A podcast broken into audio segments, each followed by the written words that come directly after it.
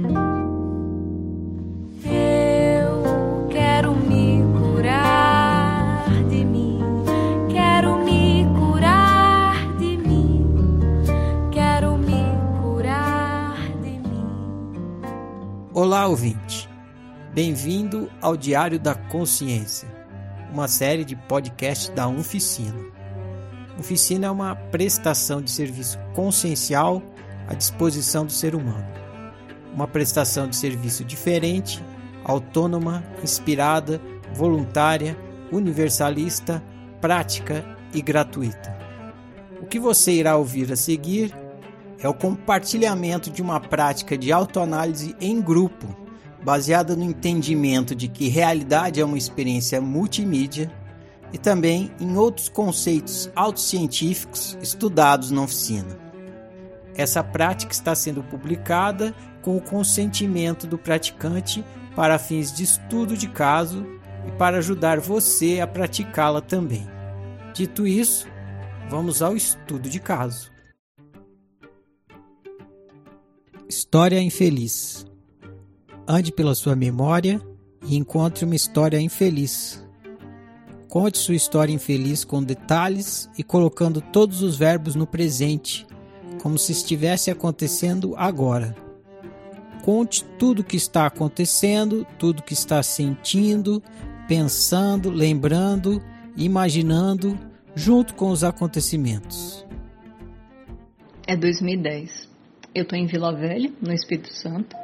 Tenho 15 anos e moro com os meus pais e a minha irmã em um apartamento bem perto da praia. Praticamente bem em cima da praia, para falar a verdade, que é uma coisa que eu gosto muito. Eu tô no meu quarto, um pouco triste, porque os meus pais estão brigando de novo. Isso não tinha me surpreendido muito nos últimos dias, nem nos últimos meses, nem nos últimos anos, para falar a verdade. Porque desde que eu me entendo por gente, desde que eu cheguei aqui, desde que eu conheço os meus pais, eles brigam. Todos os dias, praticamente. Quando muito, eles resolvem dar uma trégua.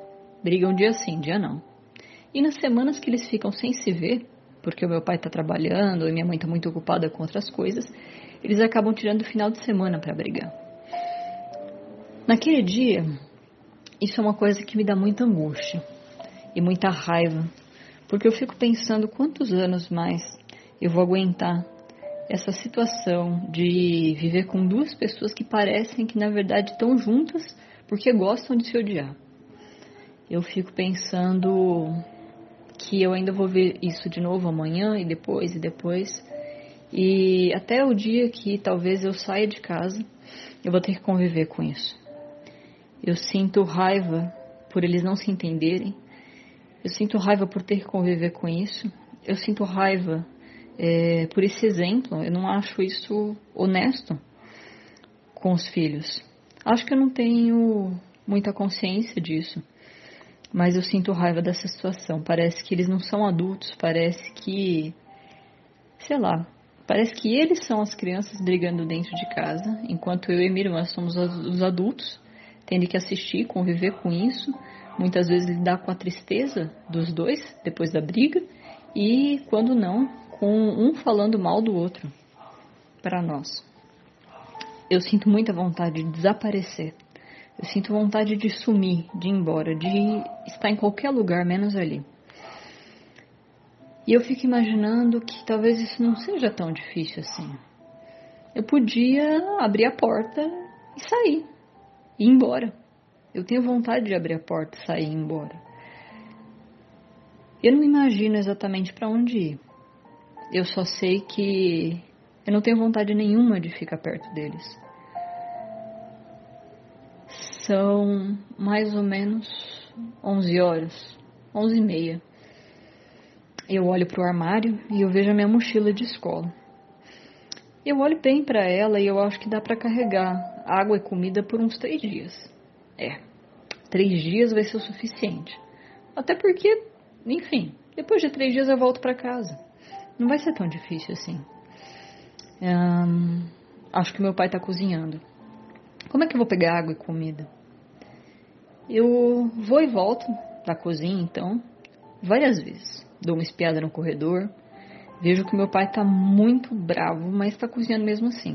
Ele gosta de cozinhar. Eu acho que isso acalma ele. Por outro lado, a minha mãe está enfiada no quarto, de mal com ele. Eles acabaram brigando a manhã toda. Só pararam há pouco tempo. Daí eu vou lá na geladeira, pego uma maçã, volto pro quarto. Pego uma garrafinha d'água que eu deixo em cima da minha escrivaninha, vou lá, encho, volto pro quarto. Volto para a cozinha de novo. Vejo que o meu pai saiu para ir até a lavanderia e não está prestando atenção em mim. Então eu pego muito mais coisas do armário e volto correndo para o quarto. Acho que a minha irmã também está no quarto dela. Eu não lembro. Eu não lembro de encontrar com ela hoje de manhã. Acho que ficou cada um enfiado no seu canto durante a briga. Quando a mochila está completa, com algumas trocas de roupa também e uns livros para ajudar a passar o tempo, eu sento na escrivaninha e escrevo uma carta. Eu escrevo o quanto eu odeio aquela situação, o quanto eu tenho raiva, o quanto eu me sinto triste, o quanto eu não vejo mais esperança para duas pessoas que parecem que estão juntas por gostarem de se odiar. Hoje eu não acredito realmente que os meus pais se amam, mas eu não escrevo essa frase. Eu escrevo que, de alguma forma, eles parecem infantis, parece que eles não cresceram, parece que eles não se entendem, parece que eles não querem se entender. E parece que a gente vive, os quatro, em função das circunstâncias o tempo todo. Eu lembro de. Eu escrevo que eu acredito que se alguém batesse na porta, inesperadamente, nem que fosse tocando a campainha errada, eu escrevo que se alguém quebrasse um copo dentro de casa, se caísse alguma coisa no chão, se alguém tivesse descido para tirar o lixo em outro horário, talvez a gente não tivesse brigado. Parece que a nossa família é frágil, parece que todos nós somos explosivos. Parece que tudo é motivo para raiva, para acusação, para briga, para ódio. E eu escrevo que eu vou ficar um tempo longe e que eu espero que esse tempo consiga fazer com que a gente se aproxime mais, mesmo comigo estando longe. Eu dobro a carta, ponho a mochila nas costas, ponho a cara para fora do corredor, espio para os dois lados. Meu coração começa a acelerar, eu tô com muito medo, mas eu tô com mais raiva do que com medo. Espio depois para a sala. Ninguém. Dou uma olhada na porta da cozinha e não estou vendo meu pai. Escuto ele mexendo no fogão. Então eu atravesso a sala e me escondo do lado da porta de entrada, que tem uma pequena é, curvatura antes de entrar na sala. E dali ninguém pode me ver. Antes de sair, eu olho para o aparador, que está bem na frente da porta de entrada, como se fosse um hall, e vejo que tem algumas moedas lá. Enfim, eu tô saindo sem nada mesmo, só tenho meu celular no bolso. Eu pego aquelas moedas, pego a minha cópia da chave de casa, dou mais uma espiada na, na direção da porta da cozinha. Não vejo ninguém. Coloco a chave na porta e vou empurrando com o dedo bem devagar e escuto os dentinhos, um por um, entrando no lugar. Respiro fundo, seguro a chave com muita força e começo a virar bem devagar, bem devagar, bem devagar, e ela quase nem faz cleque. Abro a porta e dou um suspiro de alívio porque ela não range. Encosto a porta depois de atravessar, fecho com o mesmo cuidado, coloco a chave no lugar e viro, escutando todos os dentinhos entrarem no lugar de novo. Tiro a porta da chave e desço pelas escadas. Então eu paro para pensar que eles não vão demorar para notar minha falta. Daqui 10 minutos ou menos, o meu pai vai dizer que o almoço está pronto. E mesmo emburrado, as pessoas vão sentar na mesa para comer. Daí eles vão começar a me procurar. Vão ver que tem alguma coisa errada. Vão ver a carta que eu deixei em cima do aparador da sala do, é, antes de sair e logo depois de pegar as moedas, bem onde elas estavam. Então eu decido que o melhor lugar para me esconder é bem embaixo do nariz deles. E eu sento na escadaria do prédio. Passa meia hora, e eu recebo uma ligação no telefone, do telefone fixo. Não atendo. Meu coração dispara mais ainda. Eu sinto muito medo do que eu estou fazendo. Mas eu espero passar mais meia hora. Muitas outras vezes eles me ligam, mas eu não atendo. Passa uma hora e meia, duas horas, e eu acho que eles já não estão mais me procurando no prédio. Acho que já devem ter saído do prédio, inclusive. Então eu desço, saio pela rua, atravesso a rua e piso na areia. O mar tá bem baixinho, bem baixinho mesmo. Entre a areia da praia plana e o mar, acaba se formando um barranco. E eu sento lá com minha mochila e fico escondida. Passa mais alguns minutos, eu penso que não dá para ficar ali. Então eu pego o telefone, disco pro meu namorado e explico o que está acontecendo. Ele atende e não entende nada. E eu falo que é para que ele venha caminhando na direção pela orla da praia até me encontrar. Eu calculo que a gente vai se encontrar em cerca de 3 quilômetros, mas pela orla da praia não tem erro. Uma hora ou outra a gente vai dar de frente um com o outro. Desliga o telefone, depois do combinado, e começa a caminhar pela areia, me escondendo vez ou outra nos barrancos formados pela baixa da água do mar, como se a polícia estivesse atrás de mim. Eu me sinto uma criminosa, eu me sinto culpada. Eu sinto muita raiva, só que agora é de mim. Mas agora eu começo a sentir vergonha também. Eu não quero, eu não quero mais voltar para casa. Eu não sei com que cara olhar para os meus pais. Eu tô muito triste porque eu já tô sentindo falta deles e ao mesmo tempo eu estou imaginando o quanto eles estão tristes comigo.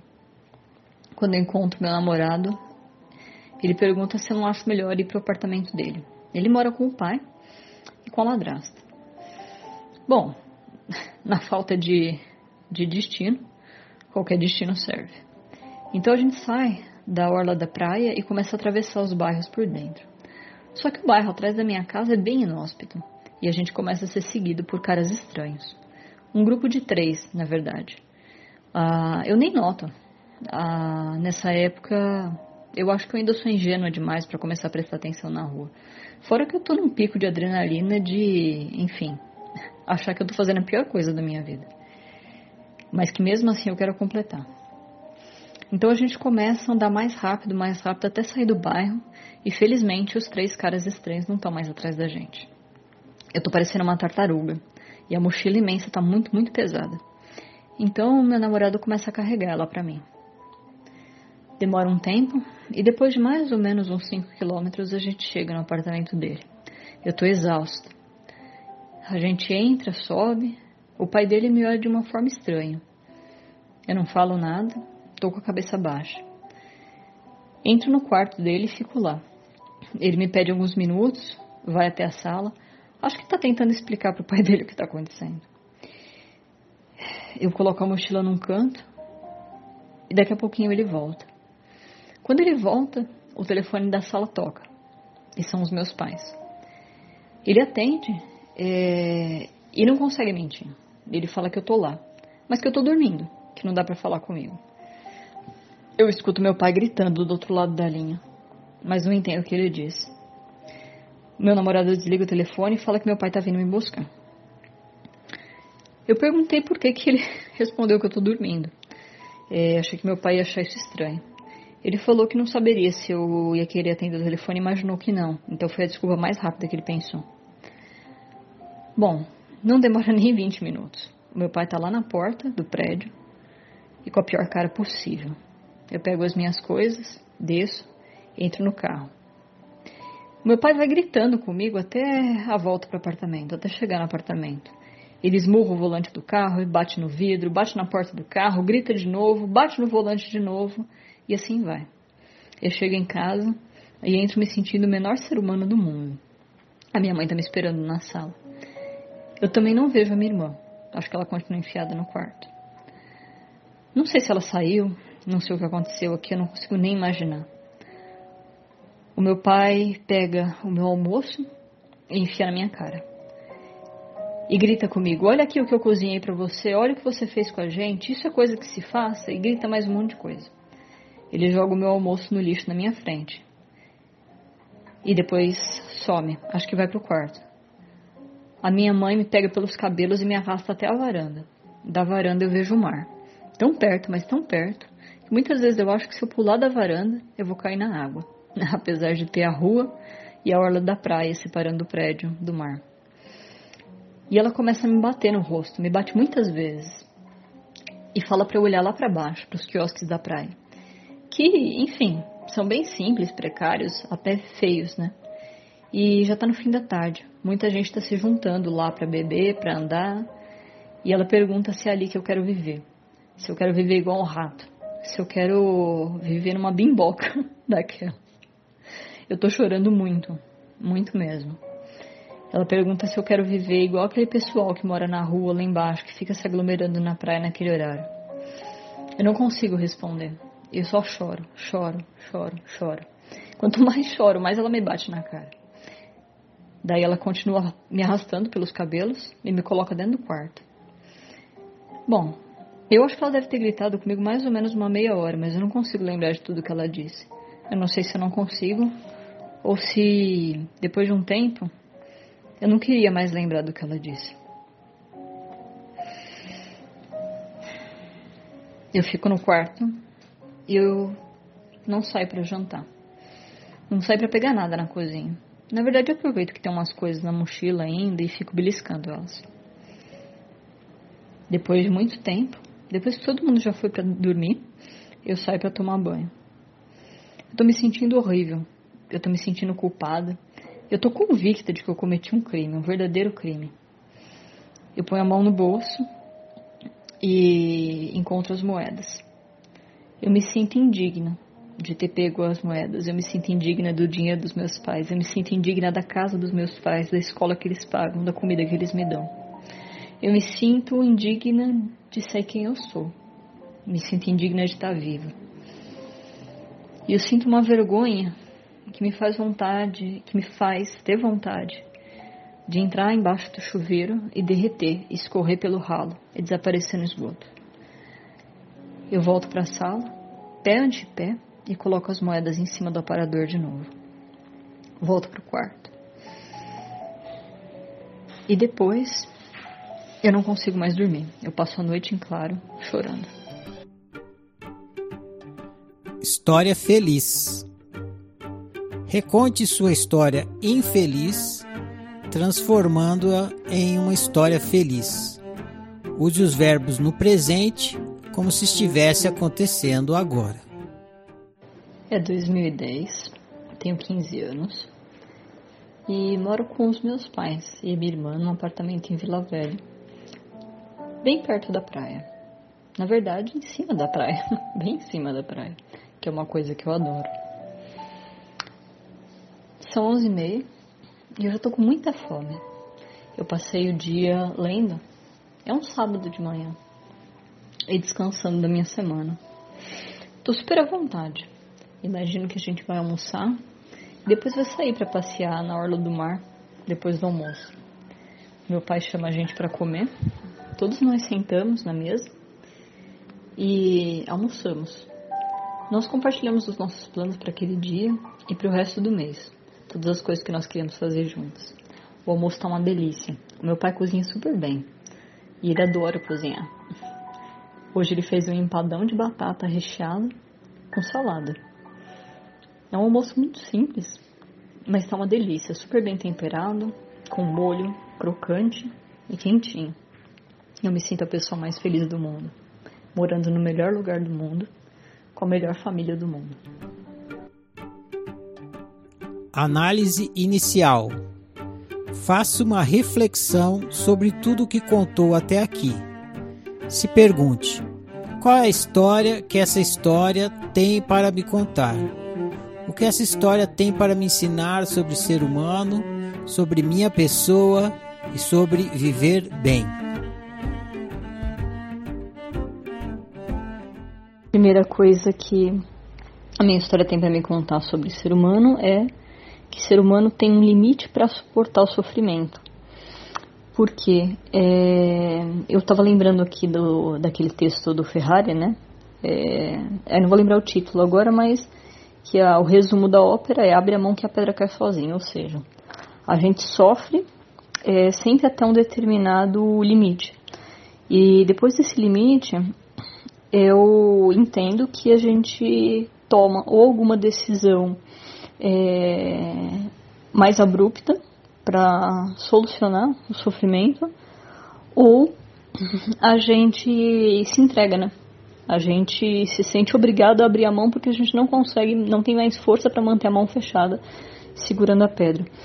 E eu estava lembrando aqui também que existem três reações é, padrão para todos os animais, inclusive os animais humanos, é, para lidar com uma ameaça ou um estresse muito intenso, que é ou você luta, é, você tenta combater, né, reagir, ou você paralisa ou você foge. E a minha estratégia nessa história para solucionar o sofrimento foi fugir. É, eu não sei se eu consegui deixar claro na minha história infeliz que eu também tinha a estratégia altruísta de tentar gerar culpa. Eu queria que os meus pais se sentissem sensibilizados por aquela atitude. Eu não sei, nunca vou saber neles o que eu consegui gerar, mas é, eu senti muita culpa, então eu consegui gerar culpa com certeza. Não, acho que não dá com a, o resultado que eu imaginei, mas eu consegui gerar culpa. Só que por outro lado, o ser humano pode insistir muitas vezes, é, às vezes durante longos anos, num sofrimento, até ele se dar por vencido. Porque é diferente quando a gente fica num esforço constante, né? Por exemplo, eu vou correr uma maratona é, e, e, eu não tenho momento de descanso, eu não tenho momento de pausa para durante esse exercício, né? Eu vou correr até onde eu aguentar, literalmente, porque é um esforço contínuo. Quando a gente faz o esforço de enfrentar um sofrimento repetitivo durante muitos anos, por exemplo, é, a desavença, né, o desafeto com, com uma pessoa, que no caso era o que eu via né, acontecendo entre os meus pais, é como se a gente corresse a, maratona, parasse um pouquinho. Corresse a maratona, parasse um pouquinho. Ou seja, a gente ganha fôlego para para errar de novo, para fazer a mesma caca, sofrer de novo e, e, dar um descanso daquilo que a gente fez e voltar lá e sofrer de novo. Então eu fiquei observando esses processos, né? No caso dos meus pais, eles estavam insistindo no mesmo mal viver, né? É, durante muito tempo, do mesmo jeito, só que com pequenos momentos de bandeira branca, de paz, né? E, e depois a gente volta a, a chutar o pau da barraca de novo. Então, é, eu vejo que nessa história, é, eles para mim simbolizam, né? É, não só eram, mas como hoje, eu olhando para trás, eles simbolizam isso também. O ser humano fora da lucidez. O ser humano que não imagina que ele pode viver fora daquele mal viver. Que era o meu raciocínio. Eu pensava, mas será que só tem esse jeito de viver? É, só tem esse jeito das pessoas serem casadas? Não tem outro jeito? É, é isso que é, né? É, e, e eu imaginava que era, né? Deixa eu ver o que mais. Ah, outra coisa. Eu descobri que se a gente comunica a nossa dor com violência, a gente acaba é, tendo uma grande chance de não comunicar nada. Porque eu reagi de uma forma que eu causei mal é, para os meus pais. Acredito que para minha irmã também, apesar de que nesse dia eu não lembro de ter encontrado a minha irmã, é, e ela nunca comentou nada comigo sobre isso, mas acredito que ela tenha sentido também. E os meus pais absolutamente não, não conseguiram entender a dor que eu estava sentindo, né? Eles acharam que foi uma, uma questão de é, rebeldia sem, sem causa, saco cheio, querer chamar atenção, tipo, tudo menos o que eu estava sentindo, apesar de eu ter escrito tudo o que eu estava sentindo e que eu estava pensando, da melhor forma que eu consegui naquela hora, né? Mas não foi uma, uma carta é, que eu deixei meramente de chantagem. Eu queria que eles entendessem a minha dor, né? Só que eu, comun eu comuniquei isso numa situação que é, deve ter causado muito susto, muito medo, muita dor também, muita raiva, é, talvez culpa também, né? Nunca vou saber porque está se passando dentro do outro, mas não foi uma forma fofa, harmônica e e tranquila, né, de explicar para o outro, olha, você, quando você faz isso, você me faz sofrer e tal. É, então, comunicador com violência não, não é comunicar. E muitas vezes, depois desse, desse episódio da minha vida, eu tentei comunicar minha dor com violência. É, foi uma coisa que eu demorei muito para começar sequer a perceber que eu fazia, porque comunicador com violência era completamente natural. É, aí eu já estou entrando no que essa história tem para me contar sobre o ser humano, né? É, comunicador com violência ou com, com irritação e tal, ela passou a ser natural para mim durante muito tempo. Talvez por ter convivido com essa, com essa forma de expressão né, na minha família durante muito tempo, principalmente no, no, na minha época de, de é, consolidação enquanto ser humano, né? Para não chamar de infância. É, bom, essa história tem para me dizer que eu não que eu não gosto de briga também. Detesto briga, detesto. Eu sou, eu acho que tem dois tipos de ser humano no mundo. É, em relação à briga, que é o que, os que brigam para não pagar e os que pagam para não brigar. Eu pago para não brigar, mesmo que seja caro, muitas vezes. É, o que nem sempre é muito saudável, né? Porque às vezes você precisa minimamente defender o se defender ou defender o que é seu, né? É, às vezes você só se afastar do conflito o tempo todo não resolve. É, eu acho que hoje eu aprendi melhor o equilíbrio entre isso, mas mesmo assim eu não sou uma pessoa que gosta de briga, eu sou extremamente pacifista, às vezes até demais. Às vezes eu acho que eu, que eu é, poderia ter me, me colocado mais nas situações, mas a, a paz para mim é uma coisa que não tem preço, eu prezo muito por ela. Uh, que mais? Bom, é, eu, eu usei de altruísmo nessa história, né? Eu não consegui identificar, curiosamente, eu não consegui identificar se era altruísmo impositivo ou submisso, acredito que pode ter sido os dois. Por quê? É, eu simulei uma situação ali, né, criei uma situação, não simulei, criei mesmo, na prática, né? É, de vítima, tipo assim, ah, vocês estão é, é, é me machucando fazendo isso, estavam mesmo, né? Mas eu, eu, eu demonstrei isso é, não, não conversando, não dizendo vocês estão me machucando fazendo isso, é, mas me colocando até numa situação de risco, né? E querendo que o outro se sentisse culpado por essa, por essa situação. Só que eu fiquei pensando se isso não é impositivo, porque eu estou tentando é, infligir o sentimento de culpa no outro, né?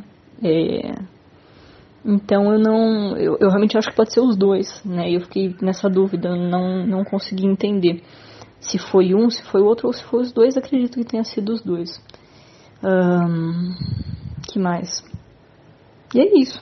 Eu acho que na, naquele momento, com, com 15 anos, e, e aprendendo continuamente a reagir às coisas que eu não gostava com violência, eu com certeza não tinha lucidez para entender como comunicar minha dor para o outro da forma mais eficiente possível.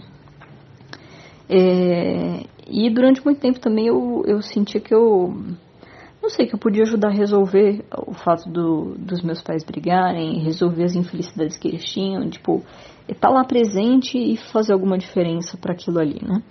Mas eu acho que esse momento aí foi um momento também onde eu explodi no sentido de, de tentar escrever num outdoor da forma mais legível possível. Eu não suporto mais essa situação. Só que a culpa que eu gerei durou muitos anos, porque durante muitos anos eu, eu escutei minha mãe é, comentar o quanto ela se sentia machucada ainda por isso, né? Tem uma outra coisa que eu percebi na, quando eu contei minha história que eu não sei por que aconteceu. Eu só consigo lembrar, depois que eu voltei para casa, é, das palavras que a minha mãe usou quando ela me levou na varanda e perguntou se eu queria viver na rua, se eu não dava valor no que eu tinha, né, que eu tinha sido muito ingrata. Ela falou coisas assim. Todo o resto da bronca, é, tanto da minha mãe quanto do meu pai, eu não consigo me lembrar. É como se eu tivesse simplesmente apagado da minha cabeça é, as palavras que eles disseram e as coisas que eles disseram. Eu lembro que foi tudo nesse teor de, de ingratidão, de que eu não dava valor para a minha vida, que eles faziam tudo por minha causa, que, que eles passaram muito medo. É, é, foi esse gênero de coisa, mas eu não consigo lembrar as palavras que eles usaram comigo. Eu não consigo lembrar um ai do que o meu pai me disse é, quando ele foi me buscar de carro até a hora que ele me trouxe de volta para casa. Eu lembro dele, dele jogando meu almoço no lixo E eu tava morrendo de fome quando eu cheguei em casa, aquilo doeu bastante. É, mas eu fiquei refletindo sobre essa questão também. Não é uma, uma história tão antiga assim. É, eu tinha 15 anos, né? Ah, tem memórias, eu tenho memórias mais antigas que isso que eu relembro é, muito bem.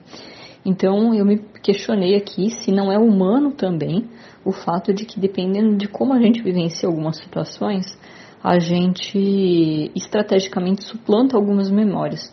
É, talvez por, por dores muito intensas, por, por às vezes por serem relevantes, não sei. Eu sei que eu dei graças a Deus por não conseguir lembrar quando eu contei a minha história, porque é, durante muito tempo eu, eu carreguei é, o peso dessa, dessa história. É, acho que durante algum tempo eu lembrei em muito mais detalhes de como ela aconteceu. Só que hoje eu entendo que esquecer ou, as partes mais, mais dolorosas, né, as partes de maior conflito, é, é um grande alívio para mim. Talvez elas estejam escondidas em algum lugar e eu vá um dia lembrar disso, né? É, mas foi isso que eu senti, tipo, alívio por, por não ter lembrado. E hoje eu acho que eu, que eu consegui me perdoar minimamente, eu não, eu não sinto mais tanta culpa. Mas durante muito tempo eu carreguei até a sensação de que eu não merecia, é, é, de que eu não merecia é, ter dinheiro nem, tipo assim, nem, nem, nem trabalhar e receber dinheiro pelo que eu fazia, que eu era uma pessoa completamente indigna de qualquer retorno da vida, por, por conta disso, dessa história. E durante muito tempo eu, eu fiquei com é, medo, vergonha, repulsa de usar o dinheiro que os meus pais me davam para comprar coisas para mim. Então, por exemplo, eu fiquei muito tempo sem, é, sem tomar lanche na escola porque eu não tinha coragem de, de usar o dinheiro dos meus pais por acreditar que eu não que eu era tão ingrata que eu não merecia é, é, pegar o dinheiro que eles me davam para comprar o lanche e comprar o lanche e comer o lanche. É, é, então foi foi louco reformular isso daí, mas é, graças a Deus hoje eu não tenho mais o peso, né? Eu tenho além a memória do sofrimento muito muito grande, talvez, mas não pelo menos essa essa é, memória de não merecimento eu consegui reescrever, reformular, né? A memória não, a, memória e a crença, né? Acho que as duas. Feedback coletivo. Dê um feedback para o seu colega. Faça perguntas, análises, apontamentos e compartilhe sua opinião. Ajude seu colega a ficar um pouco mais consciente sobre seu funcionamento psicológico e pessoal. Bom dia. É... Bom, a sua história, eu vou confessar que ela, ela tá me gerando dificuldade em analisar. Eu não sei se é porque eu também vejo semelhanças comigo e nunca me analisei. E eu vou tentar ir falando é, por partes pequenas. Eu acho que assim vai, vai clarear minha visão. A primeira coisa, né, a mais óbvia, é que você tem uma história infeliz, de briga, de que o seu lar, né, que é para ser um lar, ainda mais de um de um de uma adolescente que, né, já, já tá vivendo ali uma vida totalmente cheia de conflito e descoberta e ele só quer em casa uma tranquilidade, né? Você não achou, você achou o inferno em casa. É... E na história feliz você retira as brigas, né? Você tem uma família feliz. É... E você também citou muito que os seus pais têm comportamento infantil. infantil. Você julgou muito a, a, as brigas dele, né? Dói em você, seu pai e sua mãe, serem um casal conflituoso. Dói muito em você. Tem outras histórias suas que você já trouxe que mostram isso. Então, mais uma vez, vem aquela. Eu não sei se é crença, mas vem aquela. Aquela forma sua, aquela perspectiva sua de ver sua família, né? De, de ver seus pais, me parece, como, como algo menor, né? Do que você. É, você. Ele, é, você contou casos já que eles te envolvem nas brigas, né? Você já teve que intermediar depois de mais velha. E nessa situação você viu ele, eles como sendo infantis, né? Então, é, só para te trazer aqui uma reflexão que eu fiz, se você não, um dos motivos da sua dor não, não poderia ser que você é, se via meio que responsável, né? Pelo casamento dar certo, ou, ou se você carregava algum tipo de. Acho que é essa palavra, né, de responsabilidade sobre o casamento deles. Se você não se via ali como a mãe, né? Ou, ou o pai, né? Me parece que você estava numa posição assim, né? Eu sou adulta e eles são infantis. Eles não sabem lidar com esse problema enquanto deveriam saber, né? E isso é uma visão de, de né? De quem de quem sabe o que fazer. Então foi uma coisa que me veio na cabeça. Eu só quero te questionar se você não estava é, em posição da adulta, tentando ser, né? Vendo, ele com, vendo eles como incompetentes, vendo eles como infantis, enfim. E vale ressaltar que é, cada um na sua perspectiva, né, faz o certo, né? Então, na, na perspectiva do seu pai, ele às vezes estava mantendo um casamento pelo bem da família. História bem comum, né? Mantendo um casamento pelo bem da família. É, sua mãe também estava fazendo força pelo bem da família, né? O altruísmo, né? É, ela não estava sendo ela para para fazer um bem maior, né? Que é ter a família unida e seu pai também, mesmo os dois não dando certo juntos não dando de forma alguma para ficar juntos, os dois fazendo força para ficar junto. Isso dói, né? Então, pela isso dói no filho, né? Então, da perspectiva deles, do seu pai, ele estava fazendo almoço, né? Ele estava servindo a vocês. Às vezes era até uma forma dele expressar amor, né? Ele estava ali na, fazendo almoço fazendo força para manter a família, né? Olha que louco, né? O cara tava assim. É, me lembrou aquela foto assim de, de um. Uma laba, acho que é um meme, né? Que tipo tem uma labarista assim que ele carrega mil coisas assim, né? Uma com o pé, uma com a mão, uma com a cabeça, uma com o nariz, né? Tipo, tipo seu pai tava equilibrando ali, né? Tava, tava com a máscara de que não era ele, né? Estava equilibrando todas as coisas negativas dele. Tava difícil para ele. E a filha dele foge, né? Então, isso aí pra ele foi o. É, foi a tragédia dele, né? Então é interessante ver essa história como um, como uma peça de teatro, assim, né? Que, que cada um viveu sua tragédia, né? Essa foi a dele. A da sua mãe, né? É semelhante à dele. Ela infeliz, muito infeliz, um casamento que ela não é, não é feliz, ela sabendo das consequências que isso pode gerar para os filhos, né? E ainda assim optando por ficar junto. Então a tragédia dela era a dor, né?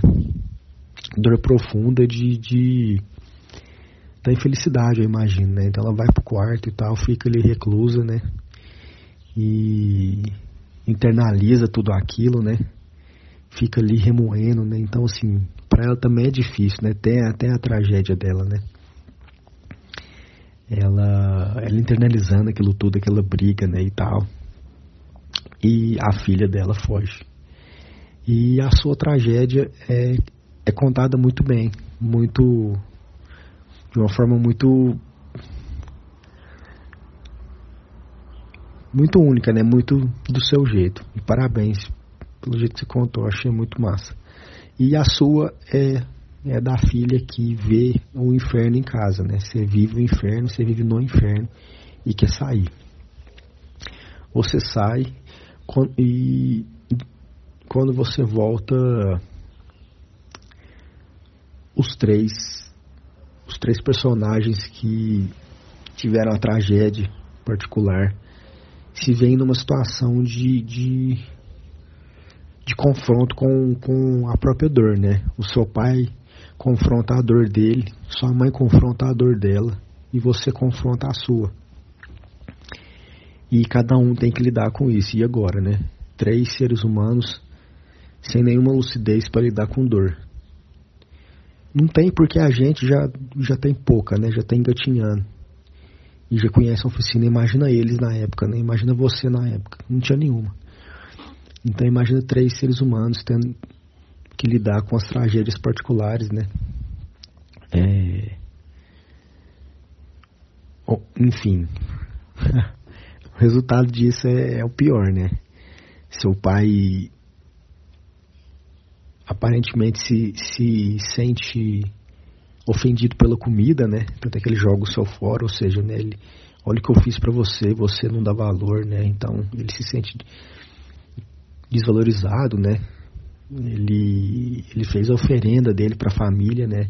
Mesmo estando infeliz, né? Mesmo estando usando uma máscara de que não é ele, mesmo o cara estando às vezes na, na no último grau da felicidade, ele, ele fez o almoço, né? ofereceu para a família dele o, o que ele podia e a filha não retribuiu. Então o cara esbrevejou toda a fúria dele em você. E, e sua mãe, às vezes, quando ela, ela te viu, você, de certa forma, escancarou a incompetência da família, né? Da, é... Porque o que é uma família? Uma família é união. Uma família é um contar com o outro, é ter um lar. E você escancarou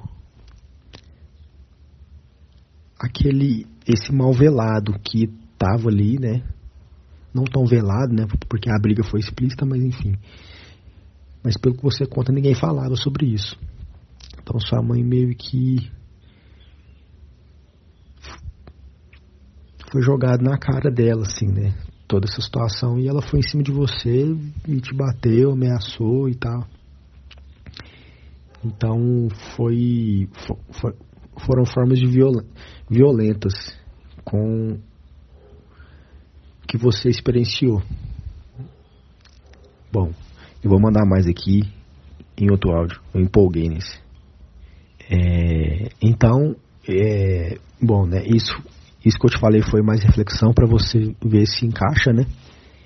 E em relação à culpa que você fala que sente, né? Essa culpa ela me parece que ela tá ligada ao fato de que você é, eu acho que ela tem mais a ver com a questão do seu pai. É,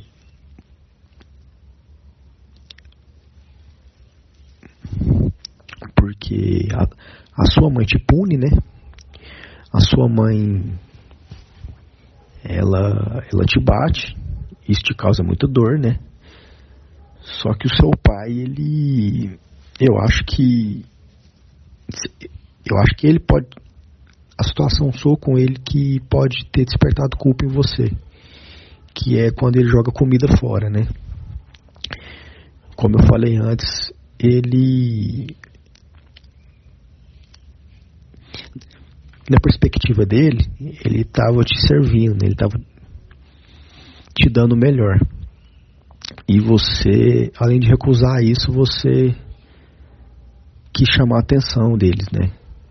Então, então a culpa pode, pode ter essa culpa toda, né, que você sentiu e sente, pode ter pode ter raiz nessa nessa reação dele, né? E às vezes vale a pena você ir, ir buscando assim na sua história, se vo, quando você se sentiu culpada, é, quando você teve sentimento de culpa é, em casa, né?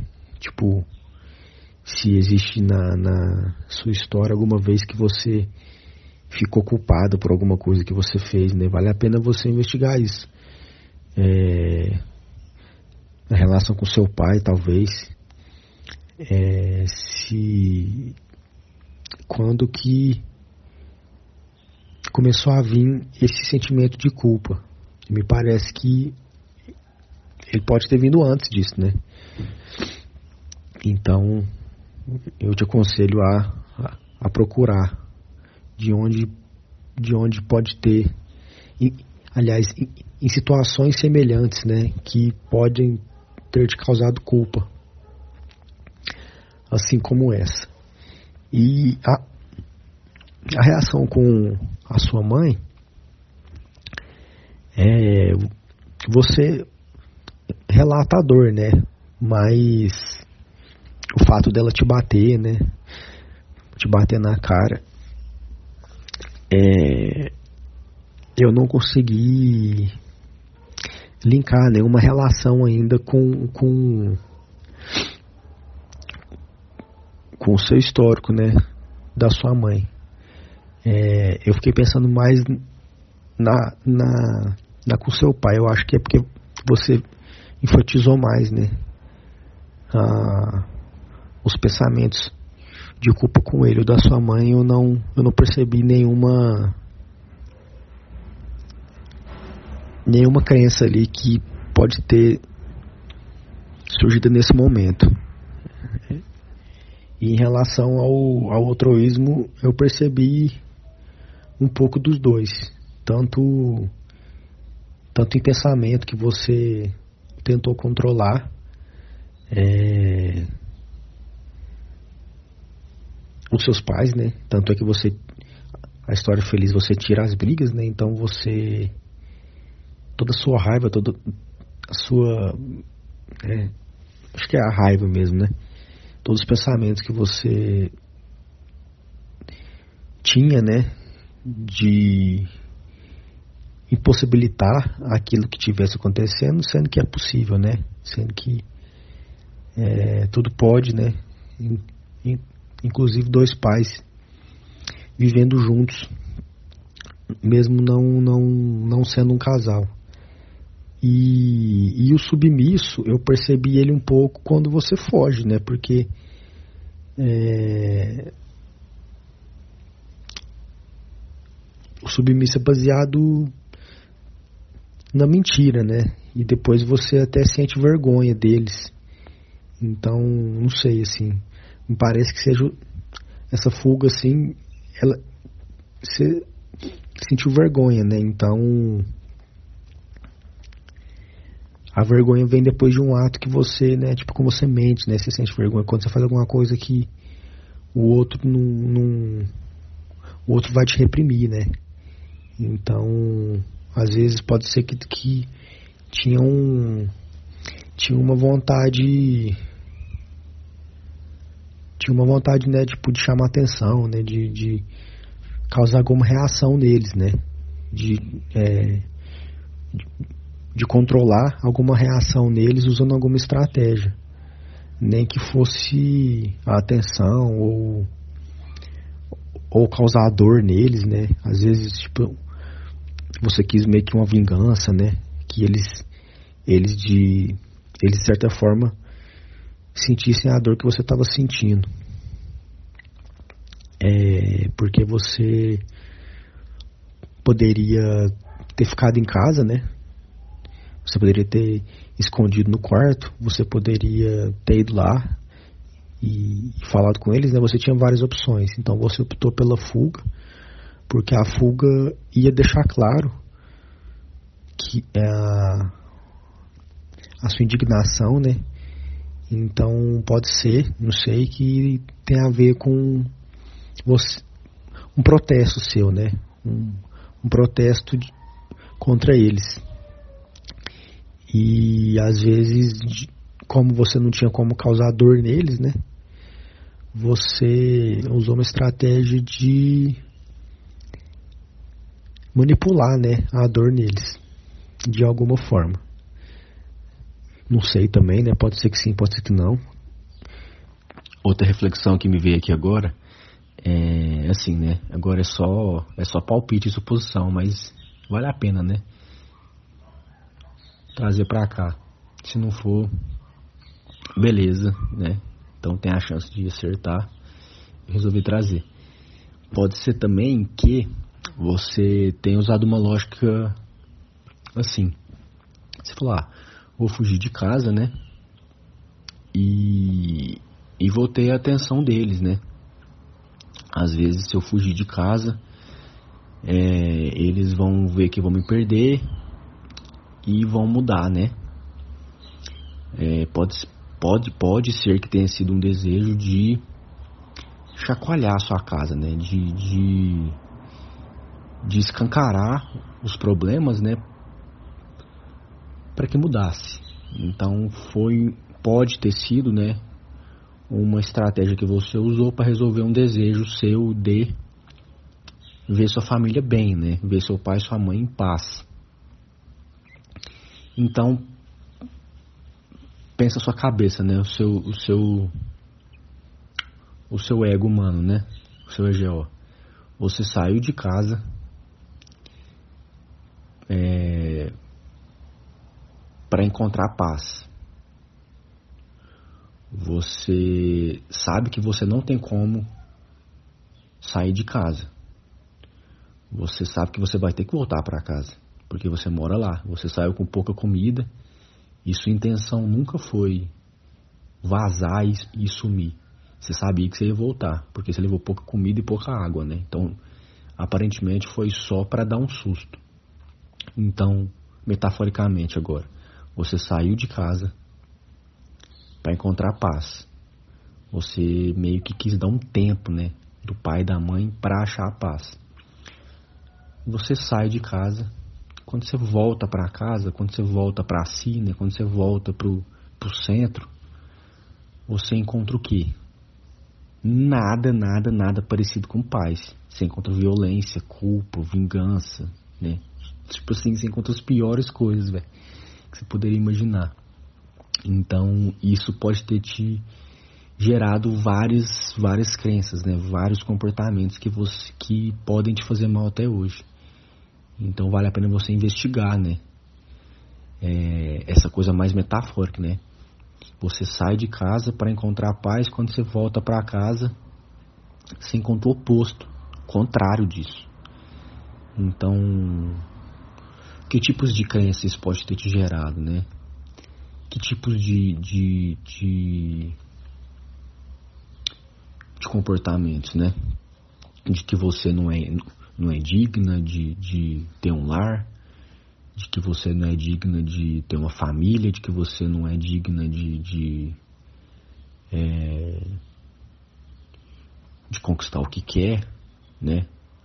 Porque o seu desejo é a paz né, em casa, é sua, é sua família bem. Aí quando você tenta executar uma ação para conquistar isso, você fracassa miseravelmente.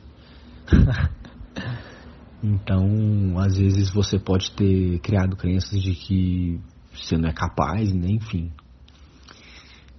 Eu não posso ir, ir mais além disso, né? Eu, eu teria que estar perto de você te perguntando. Então fica aqui esse questionamento, né?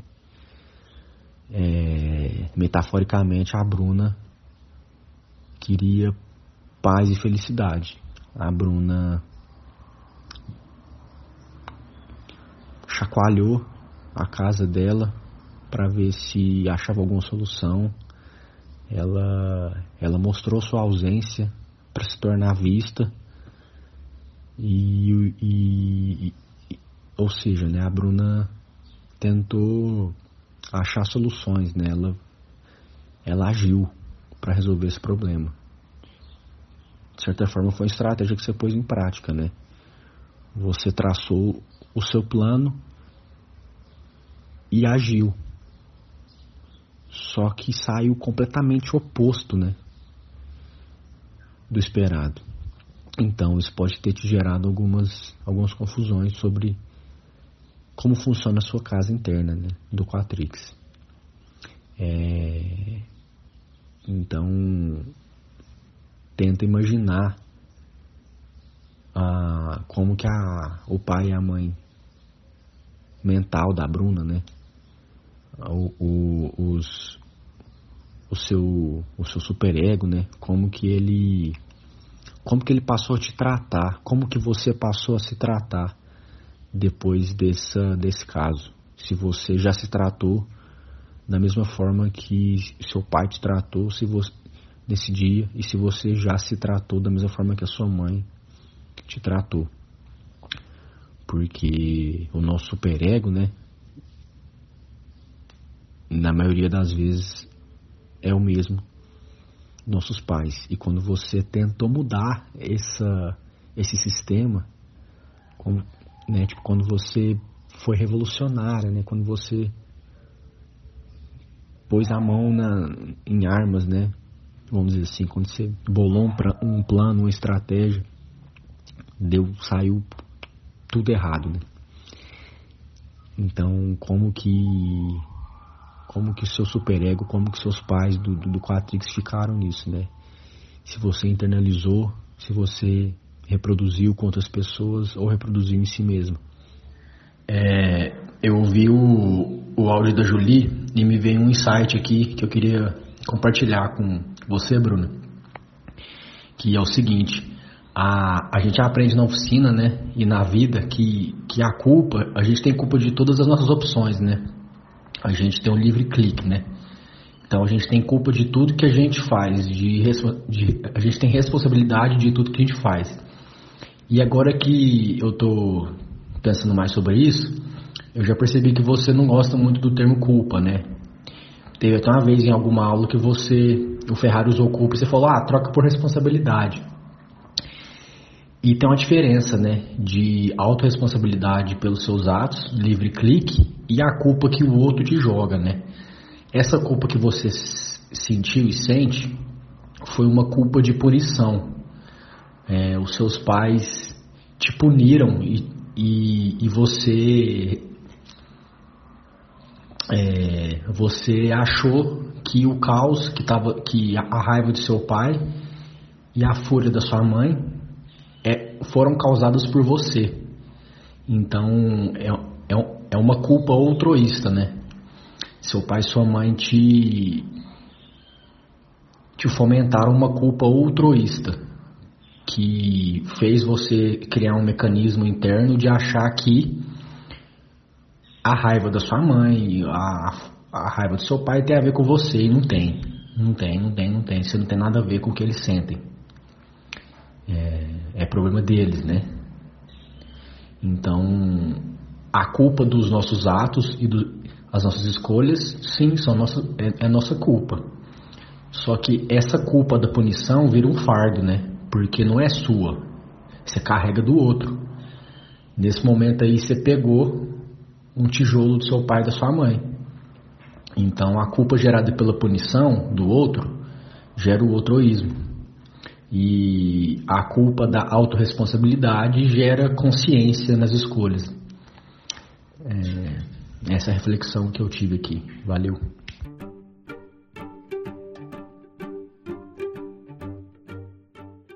Oi, pessoa, boa noite.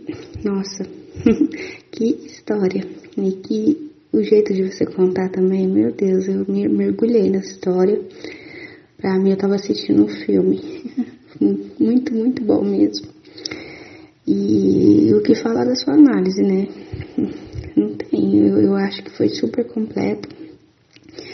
Eu teria que estudar muito, assim, você já tem essa, esse seu, esse, além da oficina que você também é super estudiosa, você tem também os seus estudos aí de psicologia, que eu acredito que ajuda muito nas suas análises. Então, juntou duas coisas aí que, para mim, sua análise ficou muito boa. É, eu vi essa questão, enquanto eu ouvi a sua história, eu vi ali aquela, é, aquela característica sua de salvadora, a gente já viu em outras histórias, né, de querer é, salvar o casamento dos seus pais. E uma coisa que eu fiquei pensando só que eu poderia acrescentar aqui, ou não, talvez nem sirva, é, eu fiquei me perguntando se. Porque você falou assim que. que, que acredita que seus pais estavam assim no momento de. como se fosse ser humano sem nenhum tipo de lucidez, que como pode o ser humano achar que não tem outro jeito de viver, né? Que não seja daquela forma que, eles, que vocês viviam. Mas eu fiquei pensando se, se, se era isso mesmo, ou se no fundo eles queriam muito mesmo se separar, mas não fizeram isso pelas filhas. Eu acho, não sei se eu já vi algum detalhe desse que me, que me fez pensar dessa forma na sua história, mas eu fiquei pensando nisso agora. Se às vezes tudo isso que eles passaram e, e foi, foi o que eles acharam melhor para vocês, as filhas. Então, tipo, altruísmo submisso, né? É, é, é ficar segurando um casamento, achando que era melhor brigar ali, né? Do que, do que se separar e perder toda essa estrutura que vocês tinham, né? De família, a estrutura financeira também, a segurança e tudo mais. Tudo que eles, o que eles trabalhavam para dar para vocês. Então, não sei, ficou aí a minha dúvida. Fora isso, eu nem sei mais. Eu acho que sua análise ficou muito boa mesmo. E eu agradeço demais pela sua história, pelo jeito que você conta, é muito legal. muito bom mesmo. E boa prática.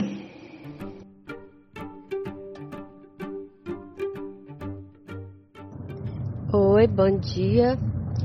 É, o que eu percebi da sua história é que aquele momento que você se sentiu culpada, que você carregou essa culpa, é, é porque, na verdade, o que você mais estava valorizando era uma coisa que você não estava tendo, que era a paz.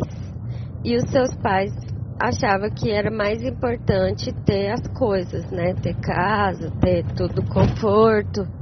E aí você, quando você, você foi trazida de volta para casa, é, os seus pais te convenceram a valorizar mais o que eles valorizavam. E que era ter, né, morar na casa que você estava morando e não ir morar com as pessoas que moravam lá na rua, lá embaixo. E aí, talvez você se sentiu mal por isso, porque aí você começou a ter um valor para você mesma que não era o seu valor, não era uma coisa que você dava muito valor. E você preferia mil vezes ter paz em casa do que ter uma casa rica e, e ter muito conforto e dinheiro. E aí teve esse conflito aí. É o que eu mais notei. Vou falar mais um pouco aqui da minha experiência também, que tem a ver com isso. É, eu já fugi de casa várias vezes porque a briga com a minha mãe, no caso, não eram meus pais que brigavam, porque eles não brigavam muito. É, e depois de um tempo eu morei só com a minha mãe também. Quem brigava era eu e a minha mãe. E aí, para poder ter um pouco de paz, eu saía de casa e ia pra rua. E ficava horas, horas e horas. Já teve dia de eu ir pro meio do mato também. Fiquei lá. Peguei minha bicicleta e fui. Foi estranho ficar lá, mas foi bom, porque deu uma paz assim. Eu não acho que você deva se sentir culpada, não, porque você estava optando pelo que era melhor para você, que era ter um pouco de paz em algum momento, né? Ali naquele momento que você estava fugindo. E também você queria se comunicar, igual você falou na sua análise, você queria comunicar a sua dor, só que você comunicou com comportamento. Que as pessoas fazem muito isso, ao invés de ter clareza e falar, porque é muito difícil na hora que a gente está sofrendo a gente comunicar a nossa dor. E aí a gente comunica com o comportamento. E aí você foi uma maneira de você comunicar, mas na verdade os pais não, não entenderam, né? E se entenderam, eles não quiseram aceitar que era isso, que você tinha fugido porque você não aguentava mais ouvir a briga deles e que você não era obrigado também a viver num lugar com as pessoas brigando o tempo inteiro, que é horrível. Eu também pago para não entrar numa briga, eu sou dessas também. Eu odeio briga, prefiro viver na minha quietinha isso faz a gente ser um pouco submissa muitas vezes, mas é porque a paz vale muito, né? É um valor muito grande para se sentir em paz. E eu acho que você valoriza isso mais do que qualquer outra coisa. E eu também valorizo bem mais ter paz.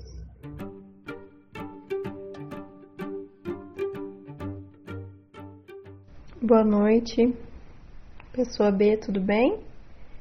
É, eu ouvi sua história, ouvi de novo e fica bem claro, né, que você tá estava é, muito preocupada e na verdade não é preocupada, você só queria, né, é igual você conta na sua história feliz, ter um pouco de paz, né? É, era um sábado de manhã e o que você queria na verdade era ler seu livro, né, ali de manhã em paz, sem nenhuma confusão, e depois todo mundo almoçar tranquilamente. Mas, assim como em outras histórias que você já trouxe aqui, né, é, essas brigas constantes dos seus pais, isso aí é, gerou um mal viver muito grande, né, na sua família. E pelo que você coloca, é, isso foi desde sempre, né? Desde que, que você se entende por gente, eles se relaciona, relacionavam dessa forma. Mas depois na sua análise, né? Você ficou, você trouxe tudo, né? Colocou tudo é, de uma forma assim bem, bem coerente mesmo, que é o altruísmo, né? E realmente é, é uma situação que você não tinha muito o que fazer, né? Porque os seus pais que estavam brigando, né? Pelo que eu entendi, eles brigavam por tudo, né? Até pela uma, uma, uma folha que caía, né? A chuva que chegava, alguma coisa assim, né? Que é óbvia e eles estavam brigando. Então, eu entendo é, que você fez o que estava ao seu alcance, né? Naquele momento e ali com seus 15 anos, né, o que parecia ser uma solução, mesmo que momentânea, né, era justamente você fugir, pelo menos para dar um tempo, né? Você queria mexer sim com o emocional deles, né, de certa forma. E como você não tinha é, muita alternativa, né, vendo ali também aquelas moedas que estavam à disposição e você pensou que talvez, né, pudesse ser útil em algum momento, então foi meio que uma, uma precaução, então é, não tinha por que depois você ficar se culpando tanto por, por ter pego elas, né. E também eram algumas moedas que estavam ali, né, que para eles também nem ia fazer falta. Mas essa, essa história, ela mostra, né, o quanto que que a gente desde desde sempre, né, o ser humano, é, eu acho que todo mundo faz isso, né, a gente quer controlar é, o outro o tempo todo, né, uma situação que tipo seu pai e sua mãe eles se conheceram, eles que tomaram a decisão de casar, né, de ter filho, de construir uma família. E assim somente eles também né, é, podiam ter a decisão de separar, né, e entender que realmente o melhor para cada um é, é, ficar, né, cada um no seu, no seu quadrado, né, no seu espaço.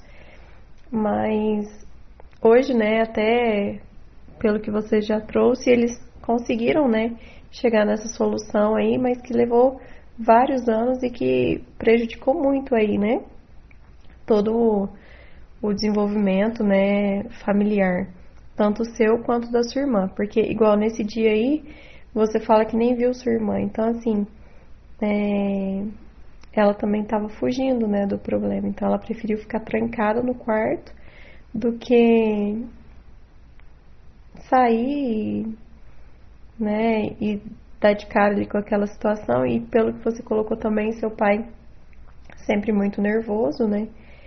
E descontava nas coisas, né, esmurrava e tudo mais. Então, realmente um clima bem pesado, né, pra estar. Tá. E aí, quando você fala também que a sua mãe, eu acho que ela fez isso meio que sem nem perceber, né, o quanto ela tava, é, ao invés de ajudar, ela tava prejudicando mais a situação, né, de puxar pelo cabelo e falar, né, fazer um comparativo. Na verdade, ela queria te dar um, passar um medo, né, para você é, dar mais valor, né, que mesmo naquele ambiente ali com, com as discussões era o que era o melhor para você, né? Então, acho que o intuito dela foi justamente esse.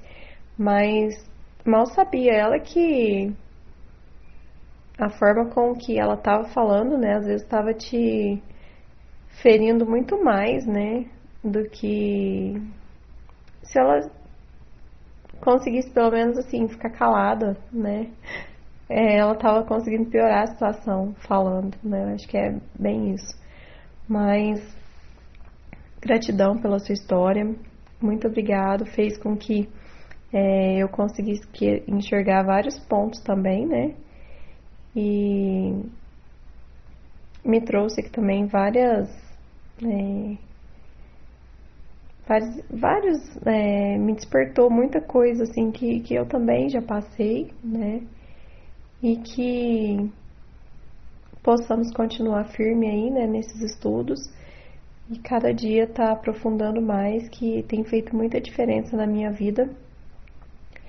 E espero que que esse grupo, né, continue firme igual tá, né, com pessoas tão maduras e com com tanto conhecimento. Então é isso, um grande abraço aí. E bora, né? Terminar essa semana e dar continuidade. Um abraço. Eu do passado.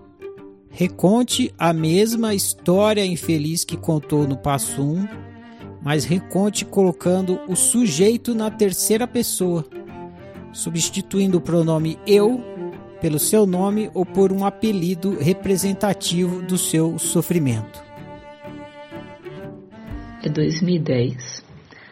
A mártir está em Vila Velha, no Espírito Santo, tem 15 anos e mora com seus pais. E a sua irmã num apartamento bem perto da praia. Praticamente bem em cima da praia, para falar a verdade, que é uma coisa que ela gosta muito. Ela está no seu quarto, um pouco triste, porque os seus pais estão brigando de novo. Isso não tinha surpreendido a Marte nos últimos anos, nem nos últimos dias, para falar a verdade, porque desde que ela se entende como gente, desde que ela conhece os seus pais, eles brigam. Todos os dias, praticamente. Quando muito, eles resolvem dar uma trégua. Brigam, brigam dia sim, dia não. Tem umas semanas que eles ficam sem se ver, porque o pai da Marta está trabalhando, sua mãe está ocupada com outras coisas, e eles acabam tirando o final de semana para brigar.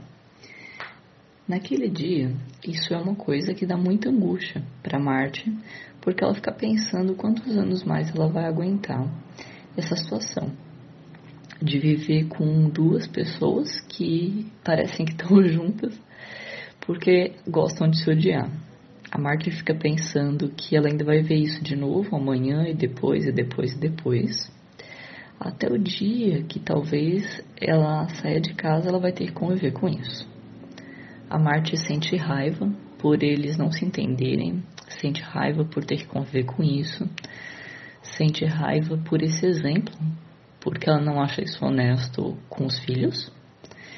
A Mártir acha que ela não tem muita consciência disso mais ela sente raiva da situação. Parece que eles não são adultos. Parece que, sei lá, eles são as crianças brigando dentro de casa, enquanto ela e a sua irmã são os adultos, tendo que assistir e conviver com isso. Muitas vezes lidar com a tristeza dos dois depois da briga, e quando não, com um falando mal do outro para elas.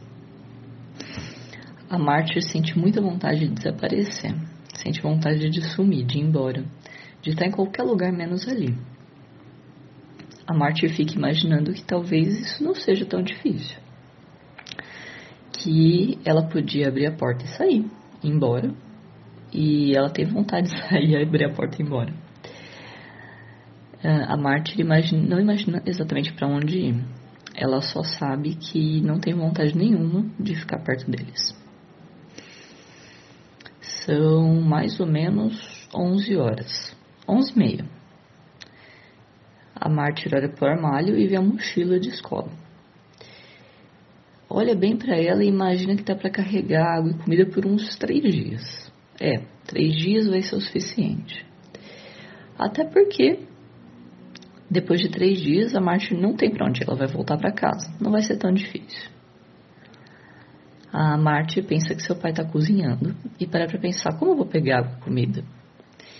Então ela vai até a cozinha e volta para o quarto várias vezes. Dá uma espiada no corredor, vê que seu pai está muito bravo, mas está cozinhando mesmo assim. Ele gosta de cozinhar. Ela acha que cozinhar acalma ele. Por outro lado, a sua mãe está enfiada no quarto de mau humor. Os seus pais acabaram brigando a manhã toda, só pararam faz um pouco tempo. Então a Marte vai até a geladeira, pega uma maçã, volta para o quarto. Depois, ela pega uma garrafinha d'água que fica na sua escrivaninha, vai na cozinha, enche e volta para o quarto. Volta para a cozinha de novo, vê que o seu pai saiu para ir até a lavanderia e não está prestando atenção nela. Então a Marte pega mais coisas do armário e volta correndo para o quarto. Ela acha que a sua irmã está no quarto dela, no, no quarto da sua irmã. Ela não lembra de ter visto sua irmã hoje. Ela acredita que cada um ficou enfiado no seu quarto durante a briga. E quando a mochila está completa, com algumas trocas de roupa, comida e uns livros para passar o tempo também, a Marte senta na escrivaninha e começa a escrever uma carta. Ela escreve o quanto ela odeia aquela situação, o quanto ela tem raiva, o quanto ela se sente triste, o quanto não vê mais esperança para duas pessoas que parecem que estão juntas porque gostam de se odiar. Hoje ela não acredita mais que os seus pais é, gostem de estar juntos, mas ela não escreve essa frase. Ela escreve que de alguma forma eles parecem infantis, parece que eles não cresceram, parece que eles não se entendem, parece que eles não querem se entender e que a gente vive os quatro em função das circunstâncias o tempo todo. Eu lembro de escrever que eu acredito que se alguém batesse na porta, inesperadamente, nem que fosse tocando a campainha errada, que se alguém quebrasse um copo dentro de casa, se caísse alguma coisa no chão, se alguém tivesse descido para tirar o lixo em outro horário, talvez a gente não tivesse brigado. Parece que a nossa família é frágil, que todos nós somos explosivos, que tudo é motivo para raiva, para culpa, para acusação, para briga, para ódio. E eu escrevo que eu vou ficar um tempo longe. Que eu espero que esse tempo aproxime mais a gente, é, mesmo com a Marte longe. É, a Marte dobra a carta, põe a mochila nas costas, põe a cara para fora do corredor e espia para os dois lados. Seu coração começa a acelerar e ela está com muito medo. Mas ela está com mais raiva do que com medo. A Marte espia para a sala depois e não vê ninguém dá uma olhada na porta da cozinha e não vê o seu pai. Escuta ele mexendo no fogão. Então, ela atravessa a sala e se esconde do lado da porta de entrada, que tem uma pequena curvatura de onde ninguém pode vê-la. Antes de sair, a mártir olha para o aparador, que está bem na frente da porta da sala, como se fosse um hall, e ela vê que tem algumas moedas lá. Aí ela pensa: é, tô saindo sem nada mesmo, só tenho meu celular no bolso. Então ela pega aquelas moedas, a sua cópia da chave da casa, dá mais uma espiadinha na direção da porta da cozinha. A Martin não vê ninguém. Então põe a chave na fechadura da porta e vai empurrando para dentro bem devagar, escutando os dentinhos da chave entrando no lugar. Ela respira fundo, segura a chave com muita força e começa a virar bem devagar até que a porta consegue abrir sem nem fazer clique. A mártir abre a porta e dá um suspiro de alívio porque ela não range. Encosta a porta, depois de atravessar, fecha com o mesmo cuidado, coloca a chave no lugar e vira, escutando todos os dentinhos fazerem clique. Tira a chave da porta e desce pelas escadas. Então a Marte para para pensar que eles não vão demorar para sentir sua falta. Daqui 10 minutos ou menos, é, o seu pai vai dizer que o almoço está pronto. E mesmo emburradas, as pessoas vão sentar na mesa e vão começar a procurar por ela. Vão ver que tem alguma coisa errada, vão ver a carta que ela deixou. Antes de sair em cima do aparador da sala, do lado de onde estavam as moedas. Então, ela decide que o melhor lugar para se esconder é bem embaixo do nariz deles. E senta na escadaria do prédio. Passa meia hora e ela recebe uma ligação no telefone. Do telefone fixo da sua casa. Resolve não atender. Seu coração dispara mais ainda. Ela sente muito medo do que ela está fazendo. Mas ela espera passar mais meia hora. Muita, mas muitas outras vezes eles ligam e ela não atende. Passa uma hora e meia, duas horas. E ela acha que eles já não estão procurando ela no prédio. Acha que já devem ter saído do prédio. Então ela desce, sai pela rua, atravessa a rua e pisa areia. O mar está bem baixinho, bem baixinho mesmo. E ela vê que entre a areia da praia e o mar acaba se formando um barranco. A Marte senta lá com a sua mochila e fica escondida. Passa mais alguns minutos e ela pensa que não dá para ficar ali. Então pega o seu telefone e liga para o seu namorado e explica o que está acontecendo. Ele atende e não entende nada. E a Marte fala que é para que ele venha caminhando pela orla da praia, até que eles se encontrem. Ela calcula que eles vão se encontrar em cerca de 3 quilômetros, mas pela orla não tem erro. Uma hora eles vão dar de frente um com o outro. A Marte desliga o telefone depois do combinado e começa a caminhar pela areia, se escondendo vez ou outra nos barrancos da praia, formados pela baixa da água do mar, como se a polícia estivesse atrás dela. A Marte se sente uma criminosa, se sente culpada, sente muita raiva, só que agora é dela. Mas agora a Marte começa a sentir vergonha também. Ela não quer mais voltar para casa. Ela não sabe com que cara olhar para os seus pais. Ela está muito triste porque ela já está sentindo falta deles. E ao mesmo tempo está imaginando o quanto eles estão tristes com ela também. Quando a encontra seu namorado, ele pergunta se ela não acha melhor ir para o apartamento dele. Ele mora com o pai e com a madrasta.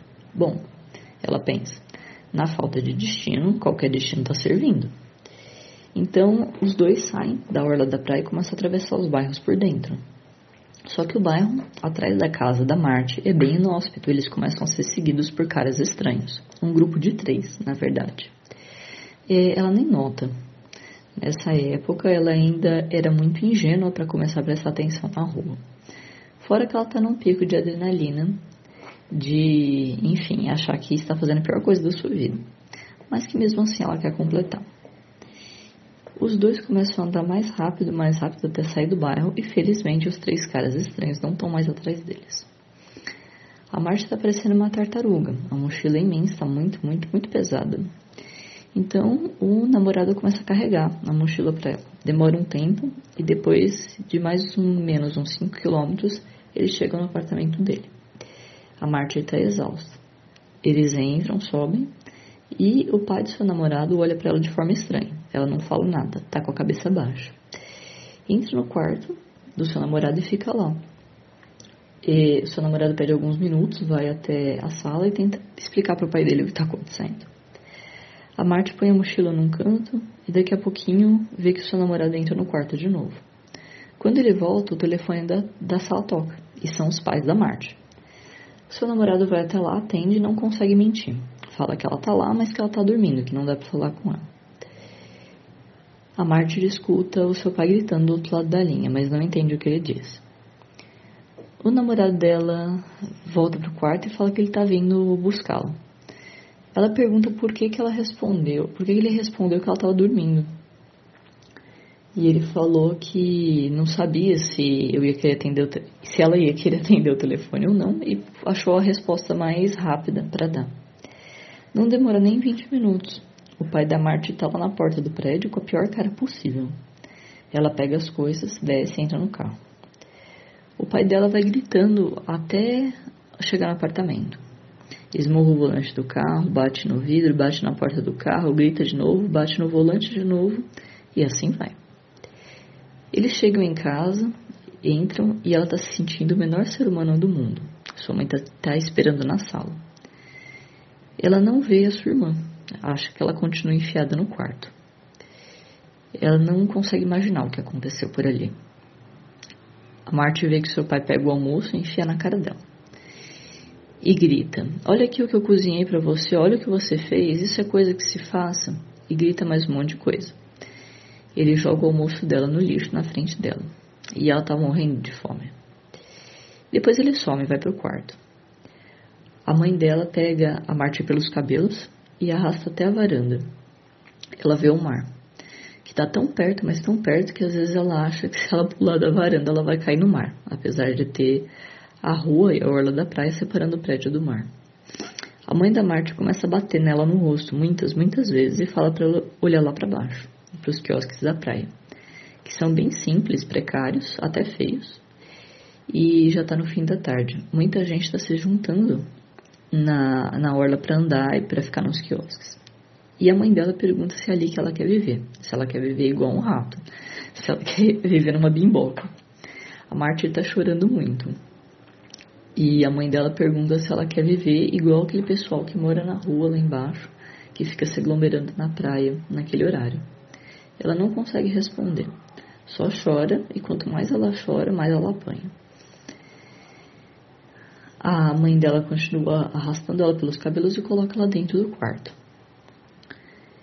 A Marte imagina que ela esteja gritando há mais ou menos uma meia hora, mas ela não consegue lembrar de tudo que ela disse. Ela não sabe se ela não consegue ou se depois de algum tempo ela não consegue mais lembrar do que ela disse. A Marte fica no quarto, não sai para jantar, não sai para pegar nada na cozinha. Aproveita que tem umas coisas na mochila ainda e fica beliscando. Depois de muito tempo, que todo mundo já foi dormir, a Marta sai para tomar banho. Está se sentindo horrível, culpado. Está convicta de que ela cometeu um, um crime, um verdadeiro crime. Ela põe no bolso, põe a mão no bolso e encontra as moedas. Se sente indigna de ter pego as moedas é, se sente indigna do dinheiro dos seus pais, da casa dos seus pais, da comida que eles dão, da escola que eles pagam.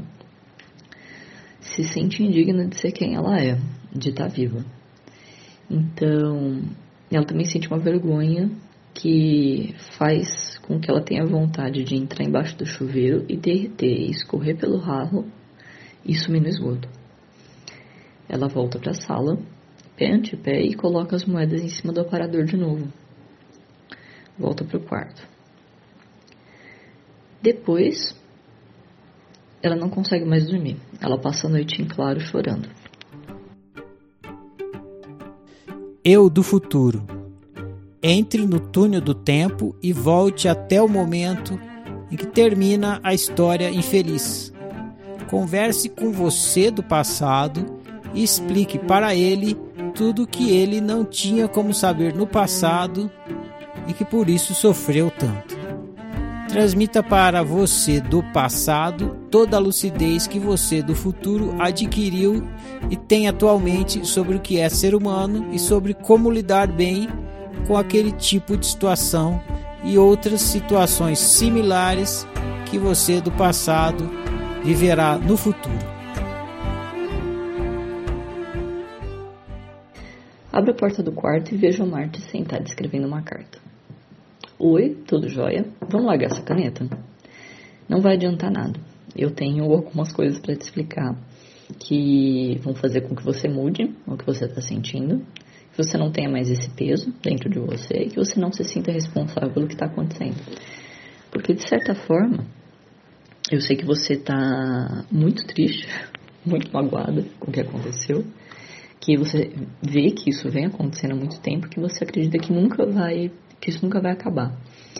Então hoje você sente como se você vivesse uma, uma tortura e sendo que você não fez nada para isso, sendo que você não sabe nem por que está vivendo isso, né? Mas a primeira coisa que, que eu quero que você pense é que, primeira coisa, você não é responsável pelo bem-estar de ninguém. Nem hoje, nem nunca, e isso nem é possível.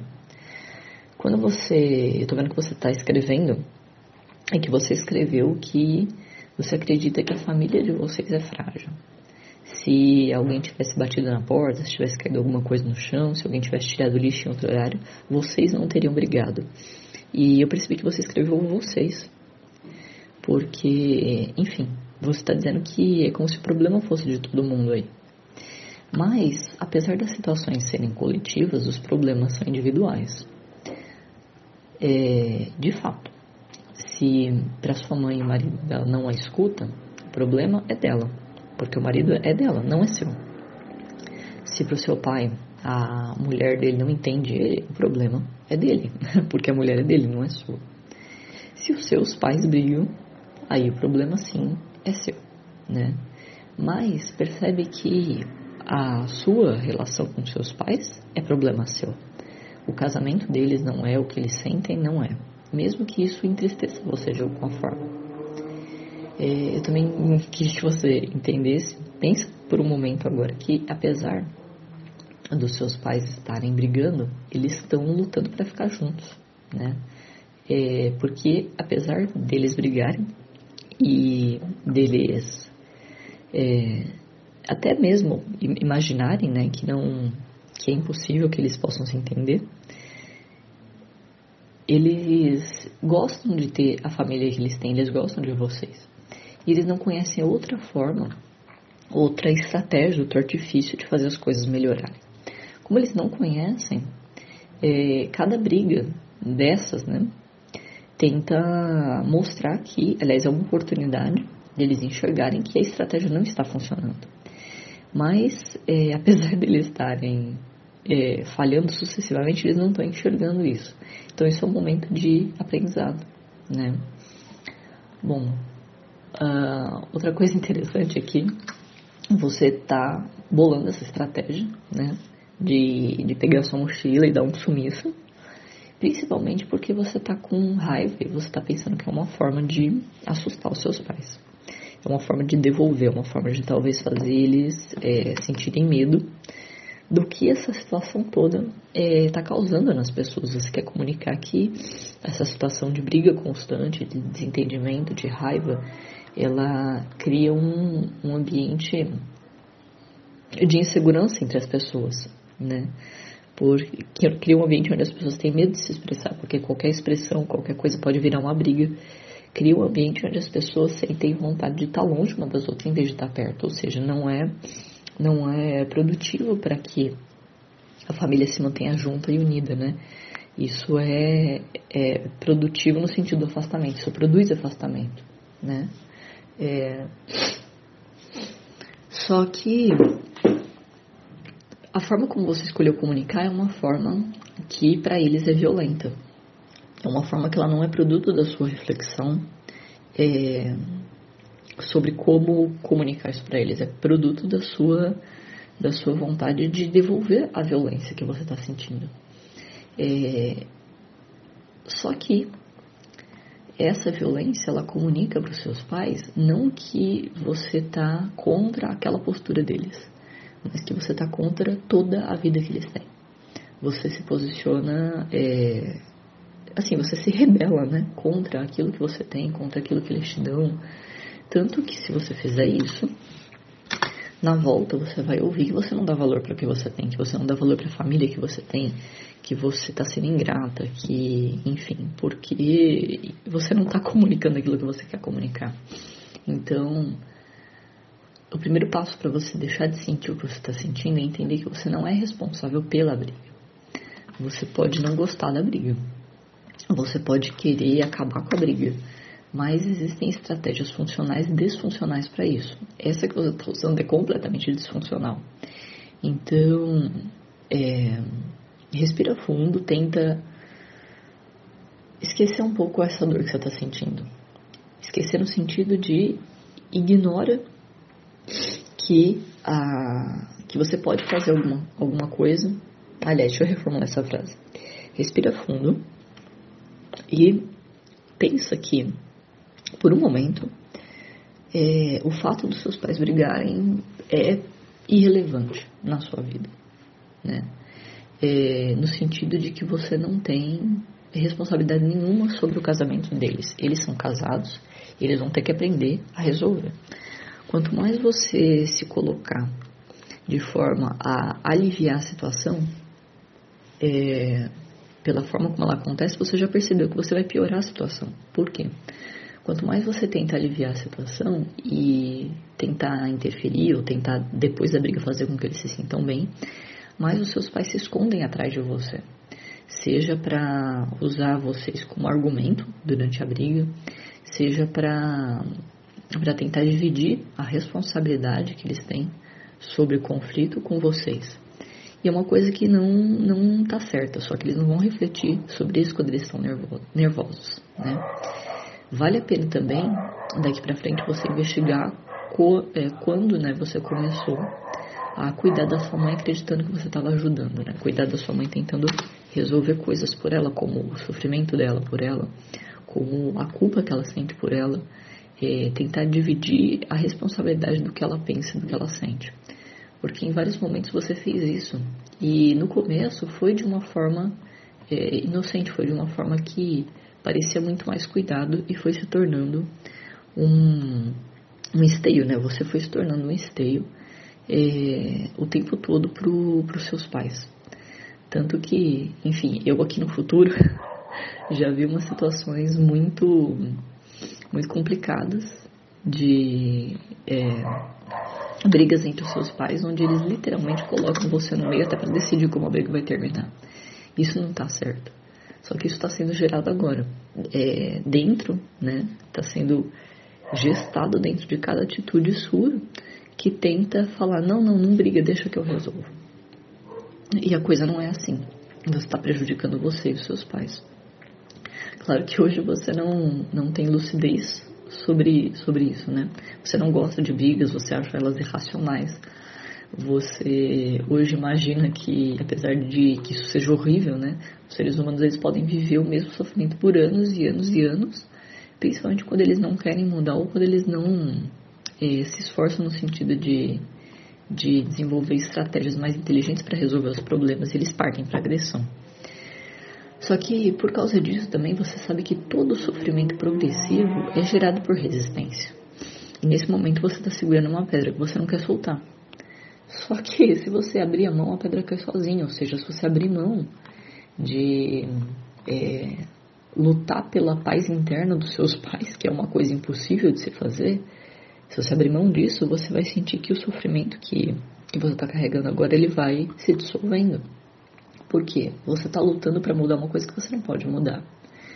É, e outra, que você não tem nem responsabilidade nem capacidade de mudar. Isso é impossível. Não porque você é incapaz, mas porque é impossível para todo ser humano. E caso, você imagina né, que caso você largue, que você abra mão de resolver essa situação, seus pais podem se separar, isso vai ser muito ruim. Só que isso é só sua projeção. Você não tem certeza disso, você não tem nada que demonstre isso, só a prática demonstra. Só a hora que isso acontecer que você de fato vai saber é, o que isso vai virar, né? E pode ser que isso seja muito bom. Por quê? Você não vai mais conviver com a briga dos seus pais, você vai ter oportunidade de conviver é, com seus pais de forma separada e você ter uma boa relação, tanto você com a sua mãe, né? Uma relação de, de afeto, é, é, enfim, verdadeira, né? E da mesma forma com seu pai.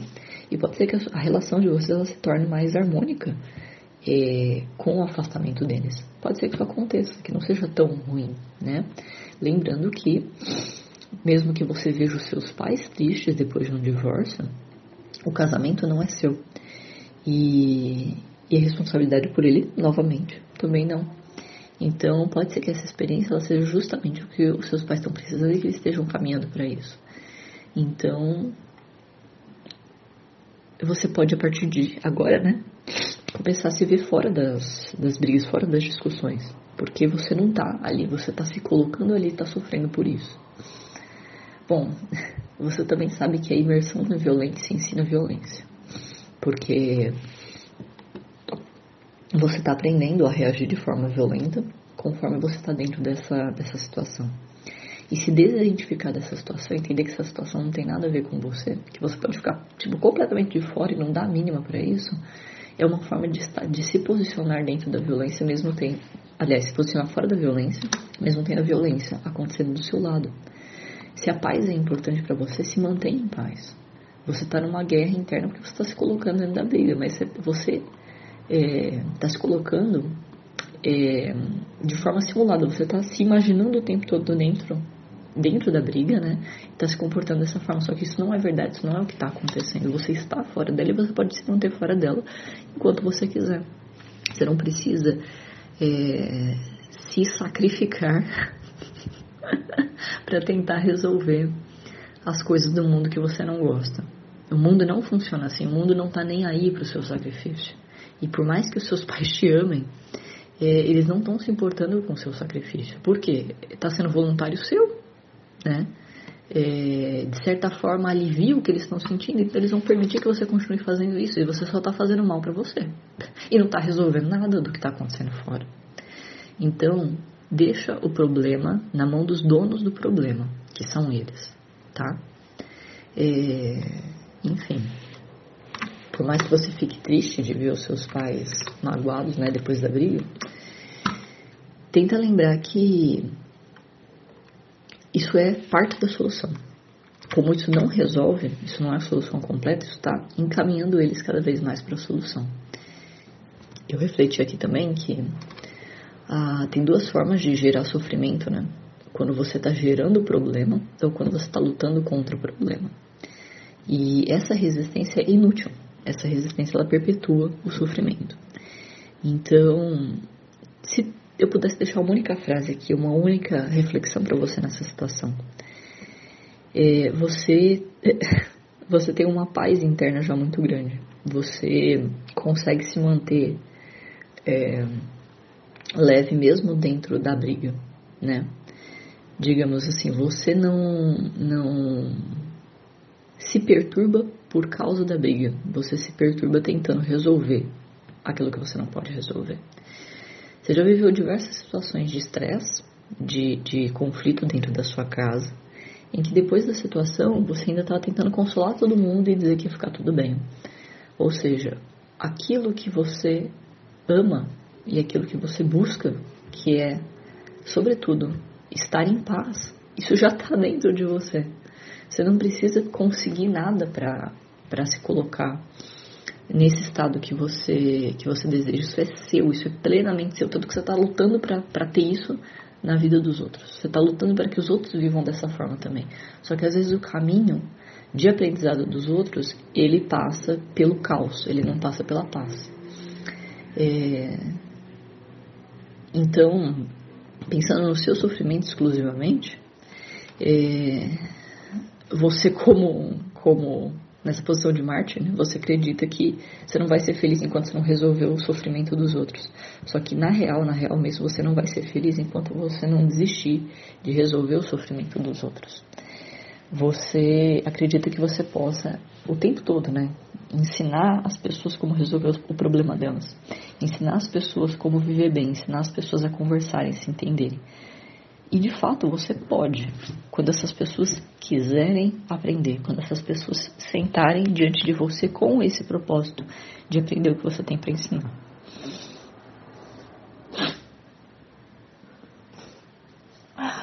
Hoje, hoje você não sabe disso, mas em determinado momento na sua vida você vai entender qual que é o caminho para fazer isso de forma bem feita. Você não vai fazer isso tentando forçar as pessoas a, a entenderem como conversar, como viver em paz e,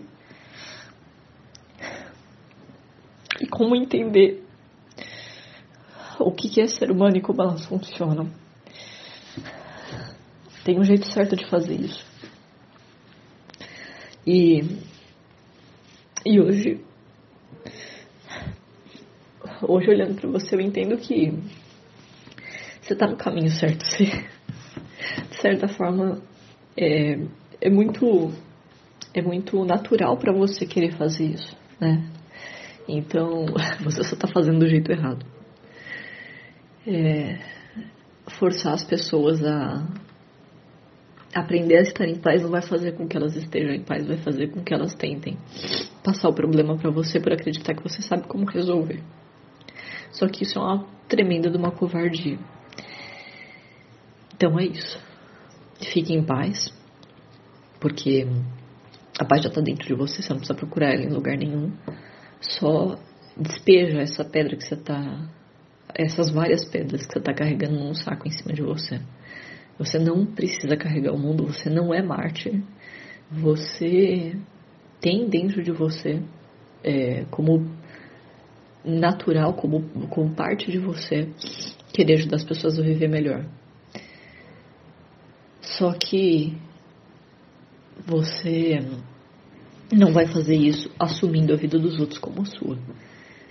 E faz parte do seu bem-estar agora aprender a largar.